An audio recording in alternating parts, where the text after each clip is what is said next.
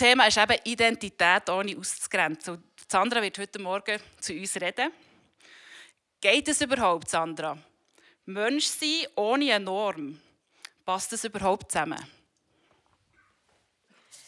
Ja, Katja, das ist tatsächlich eine gute Frage. Ich würde dir aber gleich eine Gegenfrage stellen und die wäre, wer legt denn überhaupt fest, was Norm ist? Ist es der Kinderarzt, der bereits bei der sechs Monate Kontrolle von kleinen Babys entscheidet, was noch im Normbereich ist und was nicht? Da gibt es ja bereits Richtlinien über Gewicht und Größe. Oder ist es der Lehrer, der Schulleistungen beurteilt und in eine Notenskala einreiht und dann entscheidet, ja, es reicht für den Übertritt ins Gymnasium oder nein, es reicht nicht. Oder entscheidet heute irgendein YouTube-Star, wie die Zimmer der Jugendlichen eingerichtet sein müssen? Alles weiß, viele blinkende LED-Lichter rund um den Gaming-PC. Und wer entscheidet eigentlich, was es heißt, Christin oder Christ zu sein? Als ich als Jugendliche frisch in die Gemeinde kam, realisierte ich schnell, was da Norm ist und was kein Grundsatz. Wer entscheidet also, was normal ist? Ja, die Antwort, die fällt unterschiedlich aus, je nachdem, wen das wir fragen. Aber das Problem, das ist überall dasselbe. Denn wer nämlich weiß, was das der Norm entspricht, der oder die weiß eben auch, was nicht in diese Norm hineinpasst und wer damit nicht dazugehört. Das kann das Neugeborene sein, das bei der Entwicklungskontrolle ein bisschen zu leicht ist und schon haben die Eltern großen Stress und fragen sich, ob mit dem Baby alles in Ordnung ist. Oder es kann die Schülerin sein, die es schulisch trotz Lernen, trotz Anstrengung einfach nicht auf einen grünen Zweig bringt. Oder es kann der Teenie sein, dessen Zimmerumgestaltung aus Budgetgründen einfach gar keine Frage ist, ob man das so machen kann oder nicht. Oder im kirchlichen Kontext gesprochen, es können weiße, superfromme Christen sein, die für alle Gläubigen auf der Welt entscheiden, wie man als Christ zu leben hat. In all diesen Fällen wird ein Grundsatz, wird eine Norm von außen definiert und es wird problematisch. Denn es grenzt eben immer diejenigen aus, die nicht in diese Norm passen, die vielleicht eine andere Hautfarbe haben oder die nun mal schwerer sind als andere, die kleiner sind oder größer, die eine Behinderung haben oder Menschen, die es schulisch, schulisch nicht so drauf haben oder die nicht einer christlichen Norm entsprechen. Lasst uns einen Moment innehalten und uns selber fragen, in welchem Bereich in meinem Leben habe ich schon gemerkt, dass ich nicht der Norm entspreche.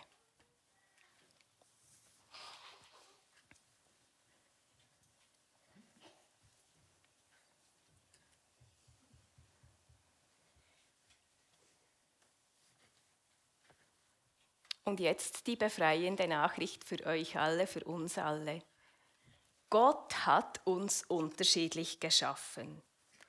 Richard von Weizsäcker, er war ein deutscher Bundespräsident und hat mal eine Ansprache gehalten an einer Tagung für Hilfe für Behinderte. Und er hat mal gesagt, es ist normal, verschieden zu sein. Es gibt keine Norm für das Menschsein.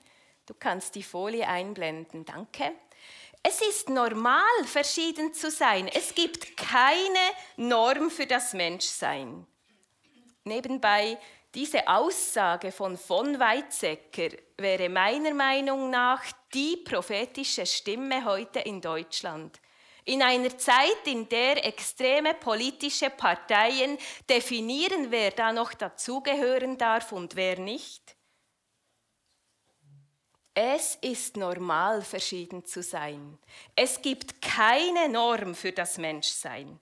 Auch bei Gott finde ich keine Norm, wie man als Mensch zu sein hat. Ich nenne euch nur ein paar Beispiele von Menschen aus der Bibel, die total unterschiedlich waren. Abraham, er war alt. Jakob war unsicher. Lea unattraktiv. Josef wurde misshandelt, Mose stotterte, Rahab führte als Prostituierte ein unmoralisches Leben, David war ein Ehebrecher mit großen familiären Problemen, Elia war selbstmordgefährdet, Jeremia depressiv, Jona war ungehorsam, Naomi eine Witwe, Johannes der Täufer war exzentrisch, heute würde man sagen, der hatte ein ADHS. Petrus war ein impulsiver Hitzkopf. Martha machte sich immer Sorgen. Die Frau aus Samarien hatte mehrere geschiedene Ehen hinter sich. Zachäus war unbeliebt. Thomas hatte große Zweifel. Paulus war gesundheitlich angeschlagen und Timotheus schüchtern. Mit all diesen unvollkommenen Menschen, die keiner Norm entsprachen, schrieb Gott Geschichte. Ist das nicht bewegend? Mit all diesen Menschen, die in unseren Augen teilweise Defizite hatten, schrieb Gott Geschichte. Er brauchte sie in ihrer Vielfalt. Und das ist auch die große Ermutigung für uns alle heute. Denn Gott kann auch uns gebrauchen. Genauso wie wir sind.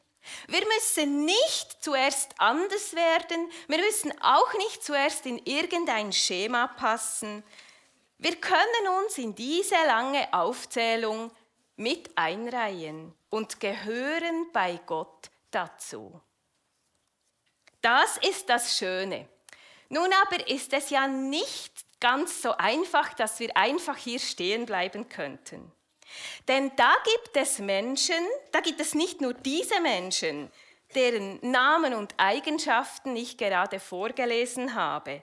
Denn ehrlich gesagt, mit denen zu leben würde mir einfach fallen. Die sind ja bereits verstorben und wir hätten keine Konflikte. Nun, offensichtlich lebe ich noch, Gott sei Dank. Und das sind Menschen in meinem Umfeld. Da ist Tobias, da sind die Kinder, da ist eine Verwandtschaft und da ist eine ganze Gemeinde.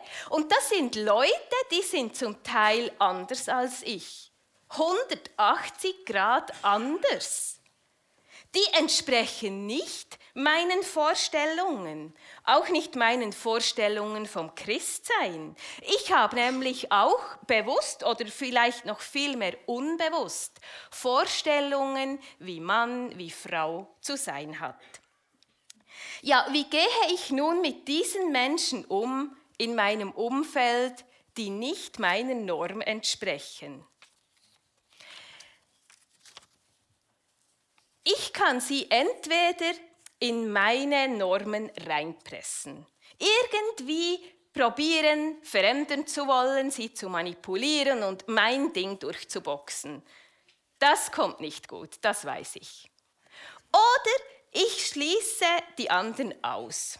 Aber aufgrund dieser Predigtserie Identität ohne auszugrenzen, keine Option dann bleibt mir wohl nur noch halt mit denen zusammen zu sein, die ähnlich sind wie ich, die mir passen. Das wäre das Einfachste. Aber ehrlich gesagt, keine der drei Möglichkeiten ist für mich befriedigend. Ich frage mich, wie hat Gott sich das gedacht? Mit dem Zusammenleben von ganz unterschiedlichen Menschen. Und dafür gehen wir zurück zu den Anfängen in das erste Buch der Bibel. Gott sprach, nun wollen wir Menschen machen, ein Abbild von uns, das uns ähnlich ist. So schuf Gott die Menschen nach seinem Bild. Als Gottes Ebenbild schuf er sie und schuf sie als Mann und als Frau. Gott schafft also die Menschen und sagt, ihr seid mir ähnlich. Ihr seid mein Ebenbild. Wisst ihr, bei den Menschen, die ich toll finde, fällt es mir nicht so leicht, das Ebenbild Gottes in ihnen zu sehen. Bei anderen sehe ich das Ebenbild Gottes manchmal nur ganz verschwommen oder frage mich, wo es ist. Denn es fordert mich unheimlich heraus, bei Menschen, die ganz anders sind, Gottes Ebenbild zu sehen. Allerdings habe ich gerade in diesem Zusammenhang in unseren Ferien in Barcelona letzten Herbst etwas Spannendes entdeckt. Wir waren im Picasso Museum und ein Bild hat mich besonders angesprochen. Es ist dieses Bild hier. Picasso hat es gemalt. Es ist eine Frau. Es ist eine Frau, die sich prostituiert hat und die aufgrund dessen an einer Geschlechtskrankheit litt. Sie wurde deswegen ihrer Freiheit beraubt und eingesperrt in einem Gefängnis. Und sie musste so eine weiße Kopfbedeckung tragen, damit klar ist, das ist diese Gefangene, die an einer Geschlechtskrankheit leidet. Also ihr wurde mit dieser Mütze zu allem Elend, das sie eh schon hatte, nochmal eine Identität gegeben, die sie von den anderen ausschloss. Im Bildbeschrieb hieß es dann, dass es Picasso äußerst wichtig war, dieser Frau ein würdevolles Aussehen zu verleihen. Das hat mich bewegt, das hat mich tief bewegt. Und ich habe mir überlegt, wie ich Menschen malen würde. Okay, ich kann nicht so gut malen, deshalb habe ich überlegt, wie ich von Menschen rede, wie ich über sie rede.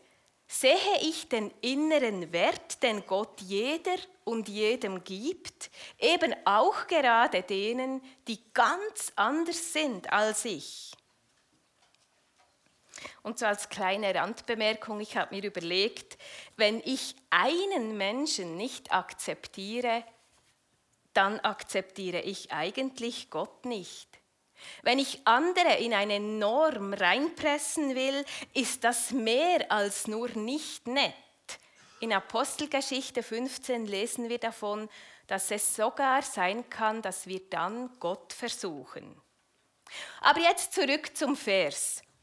So schuf Gott die Menschen nach seinem Bild.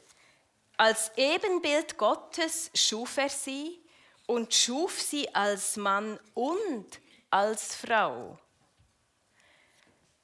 Dabei ist der Mensch, dieses und ist entscheidend. Gott schuf den Menschen als Mann und Frau, denn dabei ist der Mensch erst als Mann und Frau, ganz Mensch. Die Erwähnung dieses und, von diesem und, zeigt uns nämlich, dass Adam allein nicht ganz Mensch ist. Man muss sich das mal vorstellen.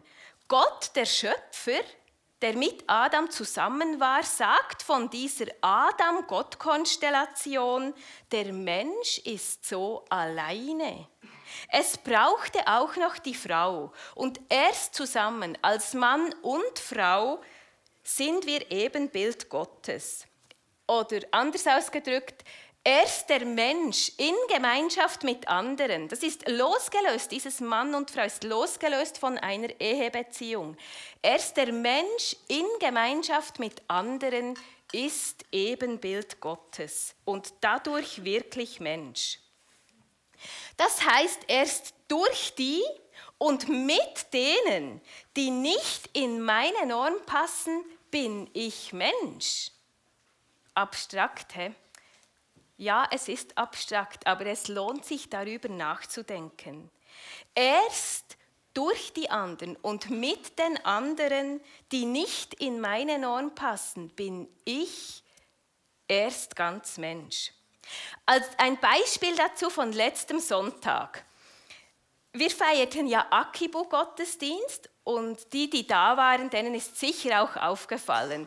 Da hatte der Manuel von der römisch-katholischen Kirche eine Teilpredigt und ich. Und Manuel trug sein langes weißes Gewand. Das ist in seiner Kirche Tradition. In unserer Kirche ist Tradition, wir kommen zivil gekleidet. Aber schon nur, weil ich eine Frau bin, weiß ich, dass ich gewisse Normen von Kirchenverbänden, von Gemeindeverbänden, die da waren, dass ich nicht ihrer Norm entspreche, dass ich als Frau nicht predigen dürfte, wie gelingt es nun, dass wir in Burgdorf zweimal im Jahr einen gemeinsamen Gottesdienst feiern, wenn keine der beiden Traditionen oder keine all dieser Traditionen so ganz den Vorstellungen der anderen entspricht? Es ist so einfach wie herausfordernd gleichzeitig. Statt dass man auf das schaut, was trennt, schaut man auf das, was einen verbindet. Und das lässt uns ganz bescheiden werden. Denn uns verbindet eigentlich nur, dass Gott uns verbindet. Punkt. Ich habe mir bei dieser lange, langen Liste von den Menschen aus der Bibel, die Gott gebraucht hat, überlegt, was ist denn das Verbindende? War es ihre Liebe zu Gott oder war, was war es? Und ich musste sagen, es ist einzig das, dass sie miteinander verbunden sind, weil Gott sie miteinander verbindet. Und so ist es auch bei uns. Uns verbinden keine Normen, uns verbindet Gott und damit der Heilige Geist, der in uns allen wohnt. Das muss uns reichen, denn wenn wir, wenn wir mehr wollen, wenn wir mehr brauchen, dann sind wir wieder bei den Normen. Uns verbindet nur, dass Gott uns miteinander verbindet. Und jetzt landen wir beinahe doch wieder beim Kinderarzt. Denn die Bibel braucht für dieses Verbundensein das Bild vom Körper. Und ich möchte euch vorlesen, die Verse vorlesen aus dem ersten Korintherbrief. Der Körper des Menschen ist einer und besteht doch aus vielen Teilen. Aber all die vielen Teile gehören zusammen und bilden einen unteilbaren Organismus. So ist es auch mit Christus, mit der Gemeinde, die sein Leib ist. Denn wir alle, Juden wie Griechen, Menschen im Sklavenstand wie Freie, sind in der Taufe durch denselben Geist in den einen Leib in Christus eingegliedert und auch alle mit demselben Geist erfüllt worden. Und dieser Geist ist es, der in uns allen lebt, der seine Liebe ausgegossen hat in unsere Herzen.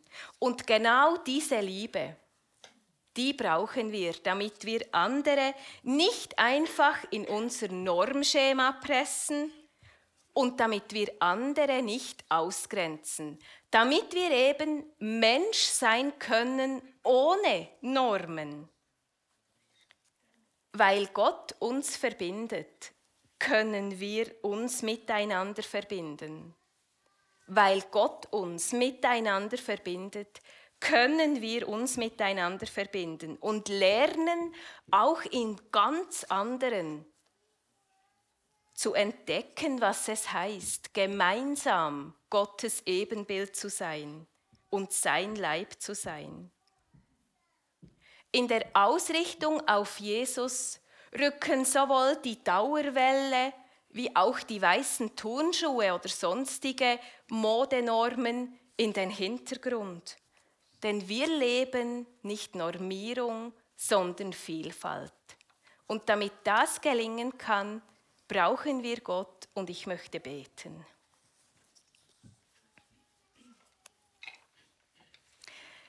Herr, es ist so entlastend zu wissen, dass wir keiner Norm entsprechen müssen, für Mensch zu sein.